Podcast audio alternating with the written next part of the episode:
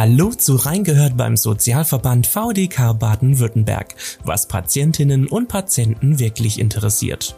Zu viel Stress, Alkohol oder Sport. Es gibt zahlreiche Gründe, warum es zu einem Magnesiummangel im Körper kommen kann. Dabei ist das Mineral wichtig, denn es schützt unter anderem vor Herzinfarkt oder Schlaganfall und wirkt zahlreichen Krankheiten entgegen. Dennoch sollte mit magnesiumhaltigen Nahrungsergänzungsmitteln vorsichtig umgegangen werden. Warum Magnesium so wichtig ist und wie einem Mangel vorgebeugt werden kann, erfahren wir heute von VDK-Patientenberaterin Greta Schuler im Gespräch mit Nina Petrovic-Foto.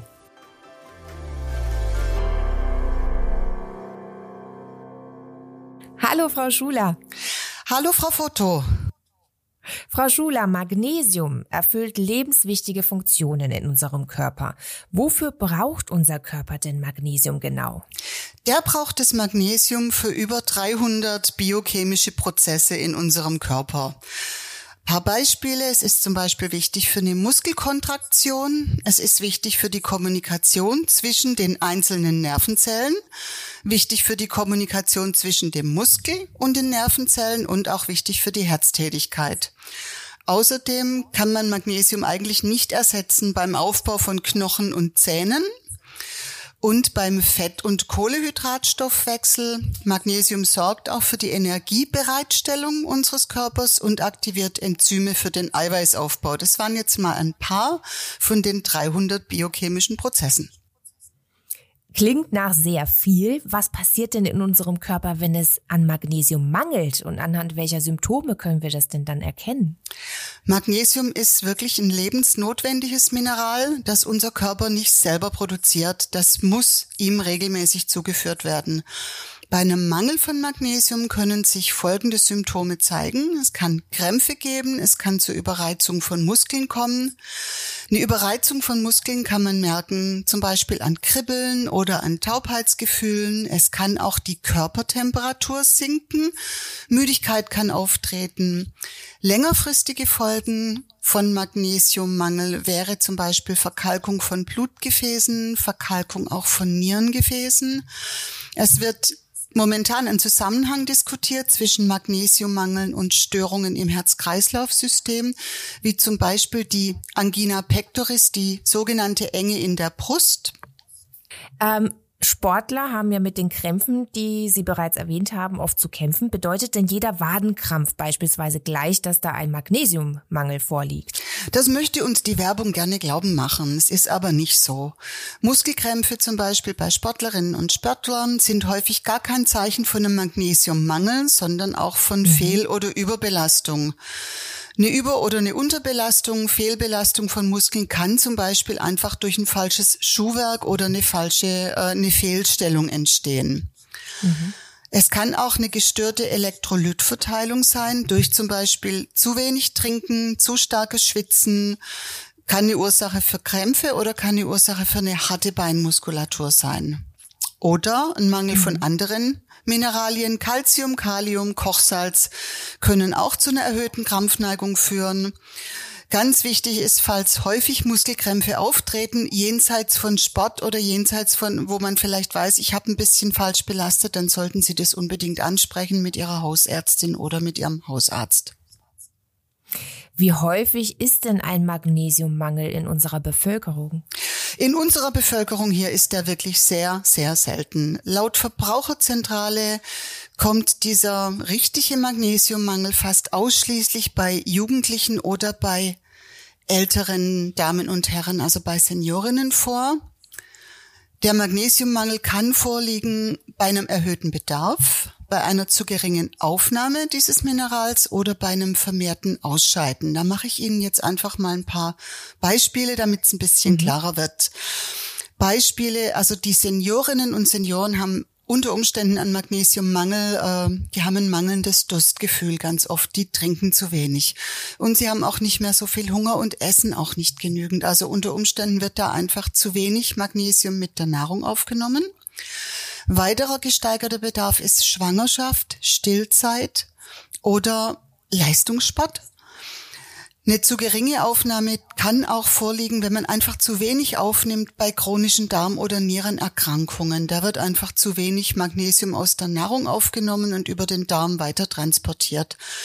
Von den Darmerkrankungen wären es zum Beispiel diese chronisch entzündlichen Darmerkrankungen wie eine Colitis ulcerosa oder ein Morbus Crohn oder auch die richtige Zöliakie, die Glutenunverträglichkeit. Bei der Niere kann es zu einer Mangelaufnahme kommen, wenn die Niere insuffizient ist, also nicht mehr gut funktioniert. Bei Dialysebehandlungen. Ein Magnesiummangel kann auch eine Begleiterscheinung sein von einem schlecht eingestellten Diabetes oder von einer Schilddrüsenüberfunktion. Regelmäßige Medikamenteneinnahme kann auch einen Magnesiummangel mit sich bringen. Dafür wären Beispiel zum Beispiel Diuretika, das sind die handreibenden Arzneimittel oder der sogenannte Magenschutz, den man nehmen muss, wenn man lange Zeit äh, ein Antirheumatika oder ein Schmerzmittel nehmen muss oder viel äh, Magensäure hat. Mhm. Immunsuppressiva, das sind Arzneimittel, die unser Immunsystem unterdrücken. Abführmittel, unter onkologischer Behandlung mit zum Beispiel platinhaltigen Chemotherapien kann es zu einer Störung im Magnesiumhaushalt kommen. Also es gibt ganz viele unterschiedliche äh, Ursachen für so eine äh, für so einen Magnesiummangel, aber auch und das wird ganz oft vergessen, ein hoher Alkoholkonsum verschlechtert die körpereigene Magnesiumbilanz. Da wird über die Nieren überdurchschnittlich viel Magnesium ausgeschieden und über den Darm zu wenig aufgenommen. Essstörungen kann auch ein Grund sein, ähm, dass zum Beispiel aufgrund von einer Anorexie zu wenig Nahrung aufgenommen wird und dann wird auch zu wenig Magnesium aufgenommen oder bei den bulimischen Essstörungen, also mit Übergeben, da wird zwar genügend aufgenommen, aber gleich wieder abgegeben, sodass der Darm auch nicht weiterarbeiten kann. Da sind so die häufigen Faktoren für mhm. einen Magnesiummangel. Und wenn ich jetzt einen Magnesiummangel bei mir selber vermute aufgrund der ähm, Symptome, wie kann dieser dann festgestellt werden? Wie kann das geprüft werden? Das müsste der Hausarzt machen. Der kann in der Regel anhand der Symptome und der medizinischen Vorgeschichte schauen, ob das ein Magnesiummangel die Ursache sein könnte oder er kann eine Blut- oder Urinuntersuchung machen. Dadurch kann es festgestellt werden. Mhm. Und wie hoch ist der Bedarf an Magnesium, den ich pro Tag zu mir nehmen sollte? Gibt es da einen Richtwert? Den gibt's, den legt die Deutsche Gesellschaft für Ernährung fest, die DGE. Die gibt als Referenzwert für den Magnesiumbedarf für Frauen ab 25 300 Milligramm am Tag an, für mhm. Männer ab 25 350 Milligramm, die Schwangeren haben mit 310 Milligramm und die Stillenden mit 390 einen höheren Bedarf. Einen höheren mhm. Bedarf ebenfalls, es ist der höchste Bedarf, das sind junge Männer zwischen 15 und 25 und Menschen, die stark schwitzen, Leistungssport, Hitzearbeit, wie zum Beispiel, das sind dann die Menschen, die wir sehen im Sommer, die auf der Autobahn den Belag neu machen oder die Bauarbeiter, ähm, Menschen, die extrem unter Hitze leiden bei der Arbeit. Und viel Stress kann auch den Bedarf an Magnesium erhöhen. Mhm. Und wie kann man nun diesen Wert erreichen? Also welche Lebensmittel sollte man dafür zu sich nehmen und wie viel davon?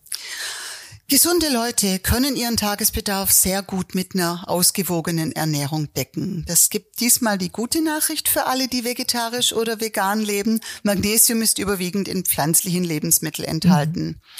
Das wären Bohnen, Erbsen, Vollkorn, alle Vollkornprodukte, Dinkel, Roggen, Weizen, Hafer, Buchweizen und auch Nüsse haben viel Magnesium. Wenn wir ein hartes Leitungswasser haben, können wir einfach auch das trinken oder die magnesiumhaltig gekennzeichneten Mineralwässer. Mit zwei Portionen Obst, mit einer Portion Obst ist immer das gemeint, was in unsere Handfläche passt. Bei dem Obst sind es vor allem Beeren. Da haben wir jetzt eine gute Zeit dafür, im Sommer und mhm. im Herbst. Und drei Portionen Gemüse, quer durch das ganze Jahr. Rosenkohl, Brokkoli, Grünkohl, Spinat, Artischocken haben viel Magnesium täglich. Vollkornprodukte, Müsli, Vollkornbrot, Vollkornnudeln, aber auch Hirse. Damit sichern Sie Ihre Magnesiumzufuhr richtig gut. Und ganz toll sind auch eine kleine Handvoll Nüsse oder Sonnenblumenkerne, die man über den Tag verteilt zu sich nimmt. Der Körper nimmt Magnesium richtig gut auf, wenn wir ihm immer nur eine kleine Menge zuführen. Also ein paar Müsli, äh, ein paar Nüsse im Müsli morgens, ein paar Nüsse als Snack zwischendurch oder ganz toll sind geröstete Sonnenblumenkerne, die man über einen Salat streut oder über eine frische Pasta streut. Einfach eine gute Magnesiumquelle. Auch schön für Magnesium sind Erdnüsse oder die reine Erdnussbutter, also nur Erdnüsse gemahlen mit Salz. Cashewnüsse, Kürbiskerne und auch dunkle Schokolade tragen zu einer guten Magnesiumzufuhr bei. Da ist, glaube ich, wirklich für alle was dabei. Das stimmt, das hört sich so an. Ist es denn aber trotzdem sinnvoll, ähm, Magnesiumpräparate zusätzlich einzunehmen? Die magnesiumhaltigen sogenannten Nahrungsergänzungsmittel sind eigentlich selten notwendig. Das mhm. Bundesinstitut für Risikobewertung empfiehlt als Tageshöchstdosis für, eine Nahrung, für ein Nahrungsergänzungsmittel Magnesium nicht mehr als 250 Gramm Magnesium täglich. Und ist es auch ein Grund, also kommt es dazu, dass es Nebenwirkungen auftreten könnten bei einer Überdies, äh, Überdosierung des Minerals? Also kann ich zu viel aufnehmen? Ja, das kann man in der Tat und das ist gar nicht schwierig, zu viel aufzunehmen. Laut einer Untersuchung der Verbraucherzentralen sind 57 Prozent der Magnesiumprodukte im Handel überdosiert. Oft gibt's dann Magnesiumprodukte, da ist gar keine Information zu einer Überdosierung drauf oder zu Nebenwirkungen. Das ist vor allem auch so, wenn die Produkte zum Beispiel in Drogeriemärkten im Ausland gekauft wird. Da gibt's andere Bestimmungen. Ein zu viel an Magnesium kann zu Durchfällen, zu Darmkrämpfen, zu Magenproblemen führen und somit natürlich dann wieder die Aufnahme anderer Mineralstoffe im Körper behindern. Es kann zu unerwünschten Wechselwirkungen kommen, zum Beispiel mit Antibiotika. Mhm. Bei einem Magnesium, was wir aus der Nahrung aufnehmen, auch wenn wir richtig viele Nüsse essen, ist das sehr unwahrscheinlich. Wir können auch durch eine zu viel Aufnahme an Magnesium die Aufnahme von Zink und von Eisen aus der Nahrung behindern.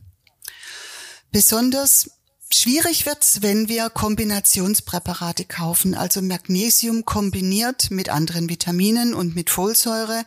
Da muss man nochmal wirklich drauf achten, auf die Wechselwirkung mit anderen Medikamenten oder auf die Wechselwirkung mit eigenen Vorerkrankungen. Sie kennen ja diesen Spruch zu Risiken und Nebenwirkungen. Fragen Sie also in diesem Fall auch wirklich Ihre Ärztin, Ihren Apotheker, gegebenenfalls auch wirklich noch, wenn es das noch gibt, eine gut ausgebildete Reformhausfachverkäuferin oder Ihre Heilpraktikerin oder auch die Ernährungsberatung fragen. Also wenn Sie unsicher sind, wirklich fragen.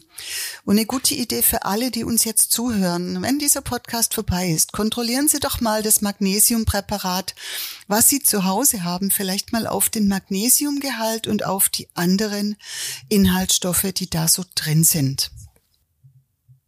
Auf jeden Fall ein guter Rat, den sich bestimmt viele zu Herzen nehmen. Ähm, sieht es bei der Einnahme von Nahrungsergänzungspräparaten denn anders aus, wenn ich beispielsweise viel Sport treibe oder gar Leistungssportler bin? Da gibt's keinen wissenschaftlichen Beweis. Es ist wissenschaftlich nicht bewiesen, dass Magnesium bei Wadenkrämpfen oder bei Muskelproblemen hilft. Ebenso wenig ist eine Leistungssteigerung durch Nahrungsergänzungsmittel wie Magnesium zu erwarten. Sportmediziner raten vor allem zu einer ausreichenden Erholung zwischen den Trainings- und den Wettkampfphasen und auf eine ausreichende Flüssigkeitszufuhr, dann wesentlicher Faktor für Magnesiumsverlust unter körperlicher heftiger Belastung vermutlich der Schweiß ist. Und da heißt es genügend trinken, vielleicht auch ein äh, Mineralwasser, was magnesiumreich ist oder ein hartes Leitungswasser. Mhm.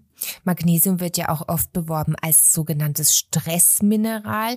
Brauche ich in stressigen Zeiten mehr Magnesium oder hilft mir Magnesium vorzubeugen? Das ist schwierig mit dem Stressmineral. Ähm, das ist jetzt auch eine Aussage, die nicht wirklich belegt ist. Und es gibt zu wenig aktuelle Informationen. Es gibt auch zu wenig unabhängige Informationen. Wenn ich mir die medizinischen Informationen der Hersteller angucke, dann hilft natürlich Magnesium bei Stress. Oft sind es aber, wie gesagt, sogenannte Kombinationspräparate und dann ist den Verbraucherinnen und Verbrauchern gar nicht wirklich klar, was denn jetzt helfen soll. Ist es das Magnesium oder ist es die Menge an B-Vitaminen, die auch in dem Produkt drin sind?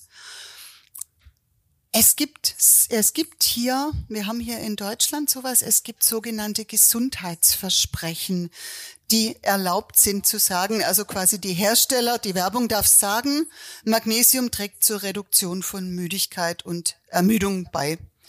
Also man mhm. darf das sagen und man kann das dann durchaus auch mal ausprobieren, wenn es keine weiteren Bedenken bei der Einnahme gibt.